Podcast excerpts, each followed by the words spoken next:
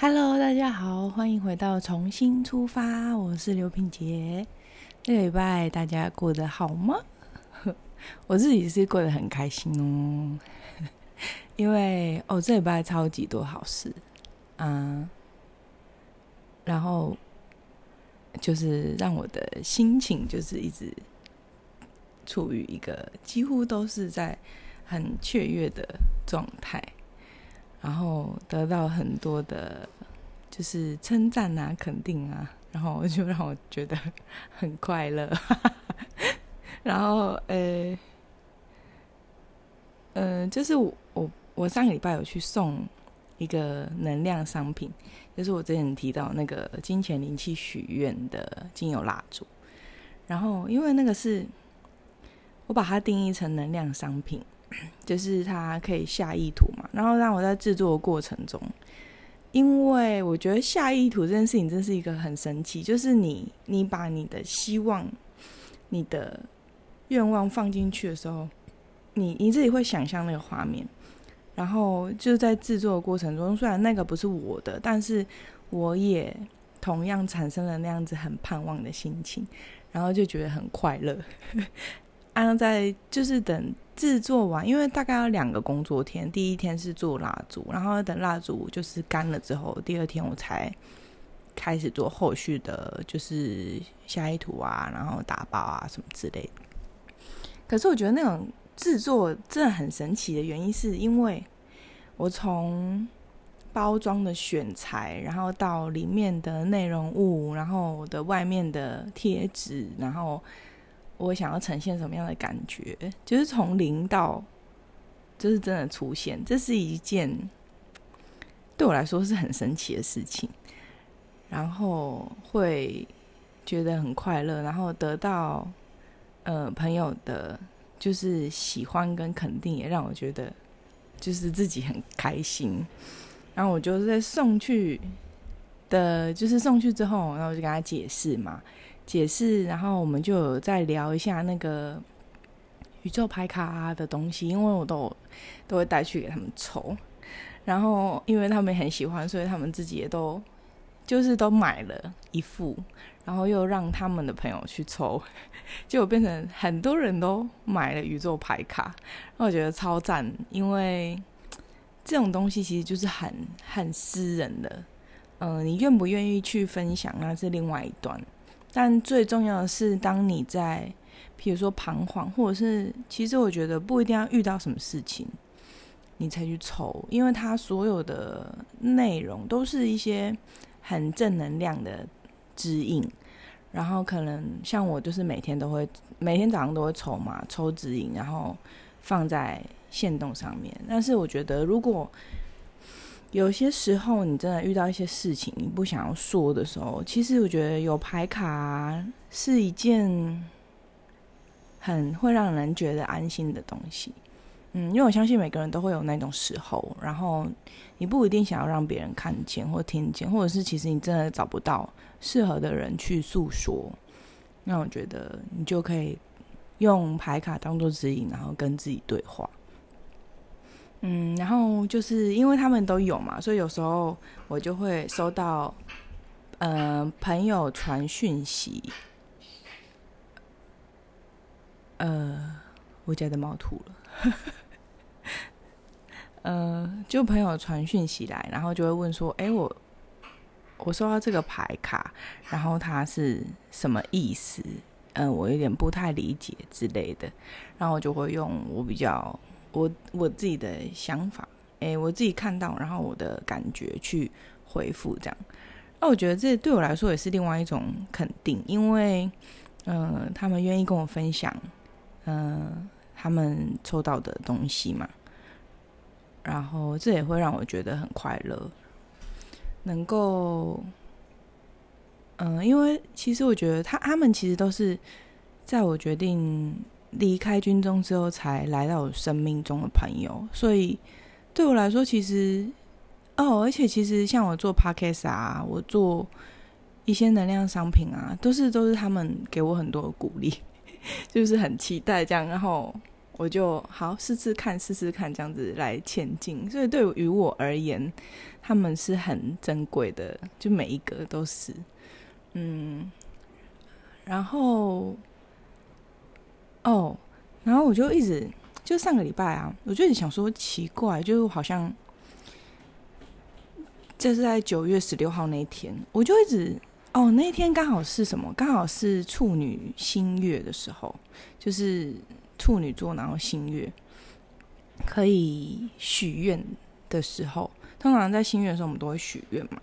然后我就一直在想说，奇怪，我一直忘，好像我忘记了一件很重要的事，因为我一直觉得那个时候好像是一个很重要的日子，但是我忘记什么事。然后我就去翻，所以我觉得记录真的很重要，因为人真的太健忘。其实我觉得有时候不是健忘。是因为你生活中有太多太多的事情了，然后你不断在前进，你必须要收藏一些记忆，你才能够有多出来空的脑子去应付生活中的点点滴滴。就是那些东西，你不其实不是忘记，你只是先收到你的，就是有点像储藏室这样子。嗯，你也可以说是，我觉得应该就是潜意识，就是深层记忆。然后你你平常用的其实都是短期记忆，很快就就忘了。但如果它是很重要，它一定会进入你的就是深层记忆里面。然后我就觉得，我一直在想我真的超级感谢我自己有发一篇文。反正我就往回滑，我就滑到了二零二二年的九月十六号，那是礼拜五。我觉得那一天应该算是我人生中。有前五名，就是感到心灰意冷，然后很切心的数一数二，就前五名啊，就是在我现在是三十几年的人生中数前五名的，让我感到很灰心的一天，一个晚上，然后我就觉得超级神奇的，因为。九月十六号就是今年的九月十六号的新月祈愿啊，然后大家都是就会说哦，你可以就是彻底的清理自己啊，然后改变自己啊，然后去到一个更高的就是维度啊，然后不一样的世界，可以看到更多的风景之类的。然后我就看，原来我一年前的我啊，就是。还没有接触这些东西，所有的一切，就是我现在所有的一切，在一年以前我都还没有接触，包含动物沟通、金钱灵气、旧景灵气、郁金香灵气，然后一些能量商品，然后 Parkes，所有的一切都，反正就是跟现在我在做的所有一切都没关系。我那时候也没有排卡，然后。那一天是，为什么会那么难过呢？就是因为我哦，我要讲以前的事。嗯，那一天是因为我本来是觉得，我本来的设定就是，好，我今天是从就是军人了嘛，然后我官校毕业，我要还十年给国家。那我再多做十年，我就有每个月都有一个稳定的收入，就是终身俸。所以当初虽然我觉得会离家很远，但是，呃，我我的希望是说，好，那就是既然我已经决定要做了，那就。再撑一下去，就是哎，还反正还有九年嘛，然后就努力一下。可是之后，其实我后悔了，就是我去读书嘛，可以升少校，但是升少校之后就一定要上船啊。但我真的不想上船呢，因为你知道在船上是什么样一个状况吗？嗯，在船上就是第一个是你要轮班嘛。如果你船出海的话，二十四小时都要有人就是执勤，所以一定就是会排班。然后我那时候，我以前曾经到什么状况，所以我一直很排斥在上船的原因呢？是我觉得那个真的是对身体很大很大的一个负担，因为我们通常一一值一根，我们就是值班，我们都说值根，值一根是四个小时，然后你二十四小时去分嘛，然后分三班。所以其实你感觉中间其实会有八个小时是可以休息，但是其实你还要扣掉白天，白天你不是就可以睡觉哦，你就是还是要去工作嘛，然后你都有晚上的休息时间。所以好，我们算晚上的时间好了，晚上是九点睡觉，九点就寝，然后早上早上是六点半就会催起床，可是。你是九点才集合，但其实每一个人的睡眠时间都是中断的。比如说我，我有呃，我们讲晚上的更好了，就是八点到十二点，十二点到四点，然后四点再到早上八点，所以你一定会轮到一根。那那个状况下，就是变成会是你的你的生理时钟是会。搞不清楚白天晚上，因为在船舱里面是看不到太阳的，所以我那时候有一个状况，就是我我在睡觉，在休息，醒来的时候，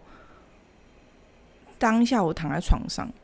我想很久，我想说现在到底是白天还是晚上？现在是几月几号？然后我现在是在哪里？那个感觉其实是很错乱的，然后，嗯。就是对于身体没有办法很好的休息这件事情来讲，我觉得是真的是负担很大。当然那时候年轻嘛，年轻时候觉得还好，但我觉得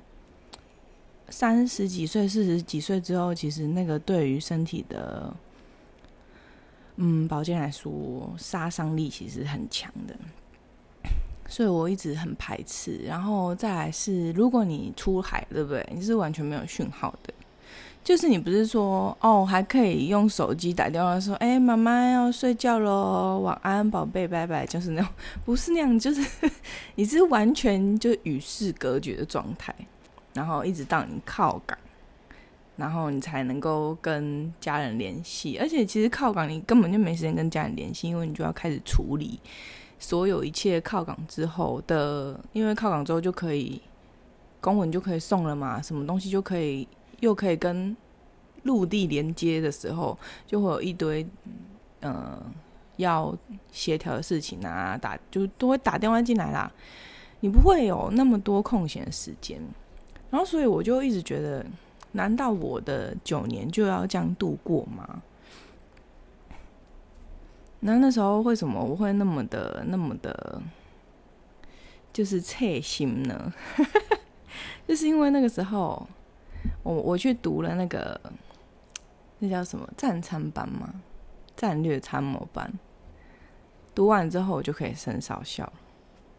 我就应该是说，我就符合资格了。那照理说，我一定会升的原因，是因为我的在位级的建资是满的。然后，反正就是对于他们来讲，就是我们有一个俗称叫做，呃，那个叫做什么，资历是很完整的。那经管完整的状况下，他就是只要有缺，他就一定会派你去。但我就不想上船啊，所以我不然我早应该是说我我那个时候是我是十一年退嘛，其实照理说我八年第八年的时候我就可以升少校，为什么我一直没有升呢？就是因为。我有家庭有小孩了嘛？我想要选择稳定，所以，嗯，在之前就是有长官问的时候，其实我之前的那个大队长他很帮忙嘛，就是一直就没有让我去受训啊，就是让我好好可以照顾家里，然后带小孩。嗯，然后因为。我觉得大家都有自己所谓的压力。那对于现在这个呃军官很缺的状态，就是各单位都要检讨你为什么没有去受训，然后准备升职的一些上位，所以那时候其实我们也是算是被检讨去的。但我会觉得说，怎么讲？就是我本来还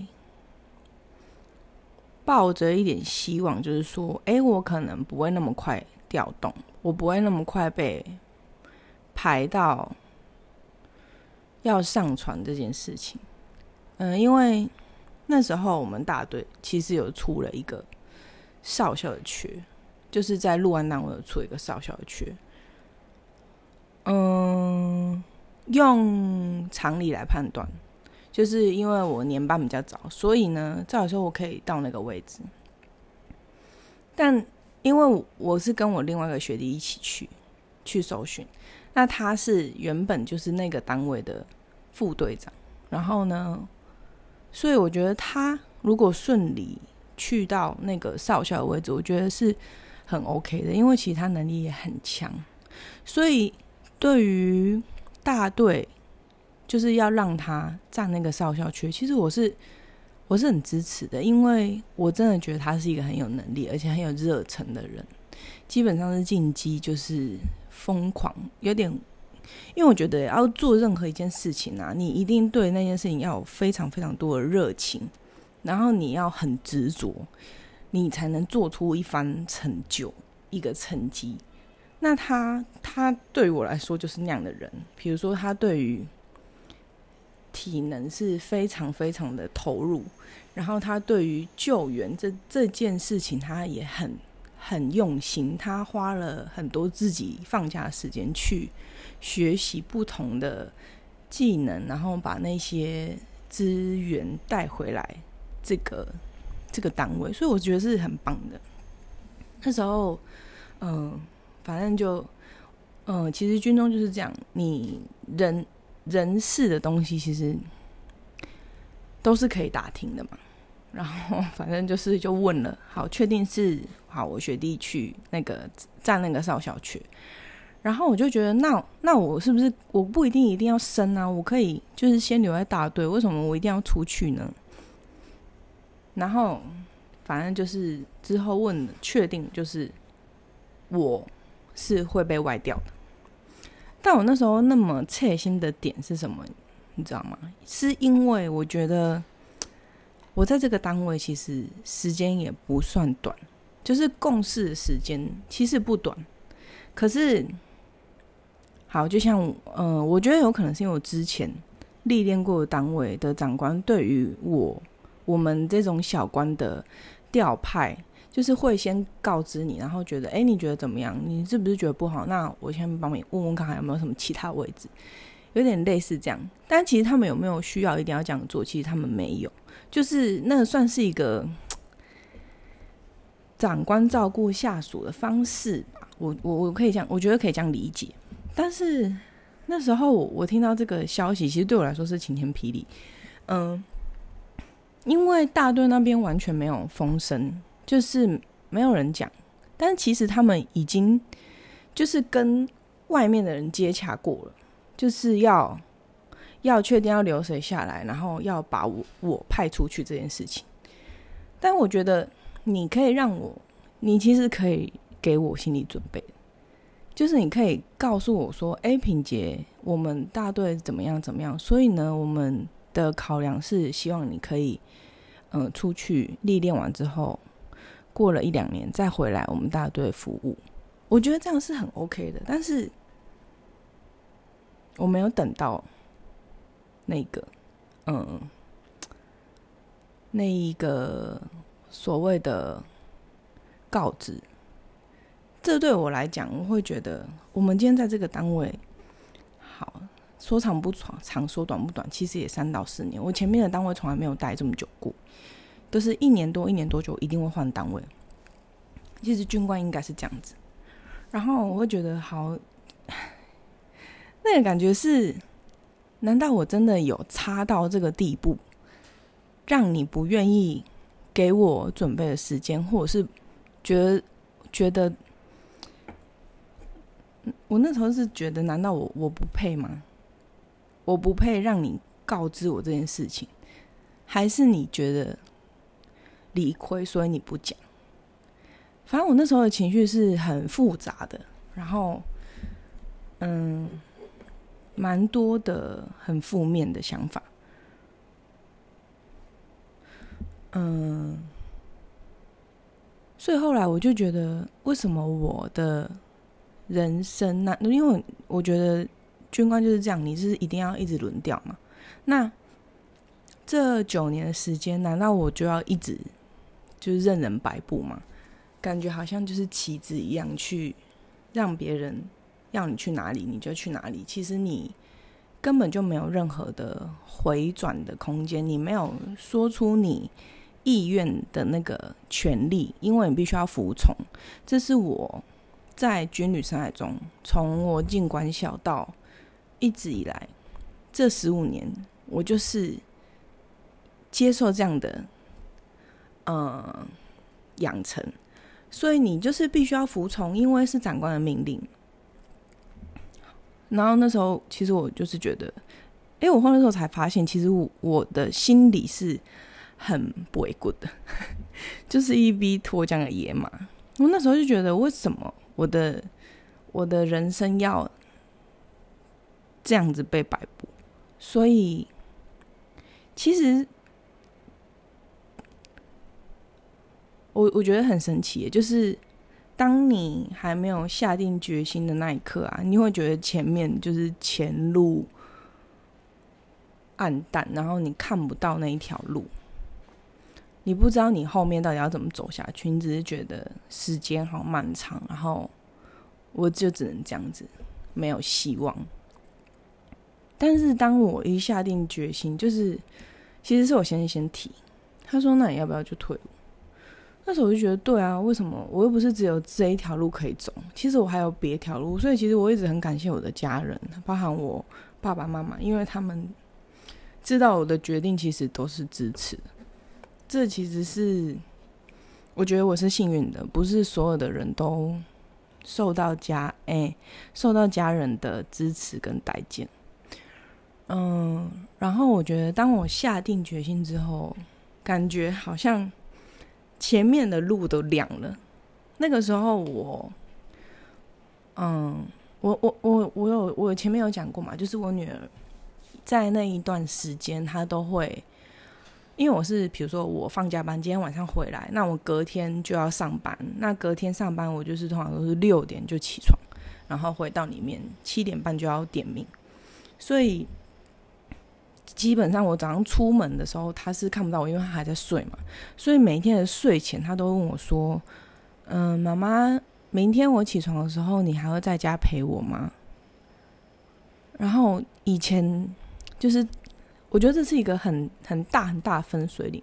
那时候，呃，他以前他问我的时候，我就会 跟着他一起眼眶红，然后两个人就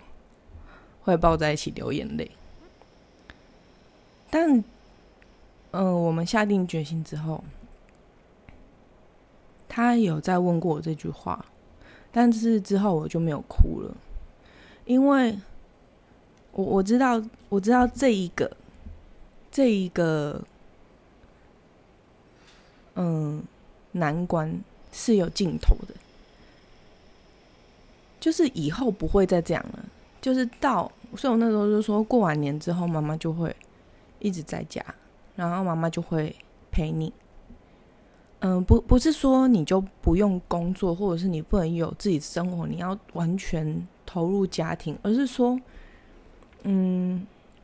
你不用再，嗯，那么经常的，或者是那么感觉无力的，只能思念的家人，但是你没有办法去，嗯，提供协助。之前我女儿有一次生病发烧，然后我在军中，那我真的是走不开，因为我在当班嘛。然后那种感觉是你在电话里听着孩子的哭声，但是你却无能为力的时候，嗯，那个绝望感是非常非常强的。所以我觉得，嗯。去年的一整，哎，过去的一整年，我是感觉是一个翻天覆地的决定。看起来我是失去了很很多，嗯，比如说一个稳定的工作，一份稳定的收入，然后一个说得出口的职称，一份未来高种，嗯，就是稳定的薪水。我看起来是失去了这些，但是其实失去并不代表。你就没有，就是没有这件事情，并不是，并不是一个负面的词，就是没有了之后，你也就没有那些限制，没有那些框架，你可以去获得的是更多你从来没有想过的。就像我从来没有想过，我有一天，以前我从来没有想过，我有一天真的可以当沟通师。就是去做能量的疗愈，就是，嗯，这个在以前的我看来都是有一点，就是会饿死的啊，会会，嗯，那叫做什么“胸康胸胖”，然后不务正业的一些工作。嗯，但我觉得事实上是这样吗？其实不是，就。我觉得每一个人都是，如果你真的有你很渴望想要去尝试的东西，就对我而言，我会觉得可能宇宙就是知道我，我必须要用这样的方式，我才能够下定决心，就是才会去在一个看似已经没有路的一个黑暗当中去破出一条。真正有光的路，我，嗯，我所谓的，诶，我会这样讲，是因为我觉得过去那一些那十五年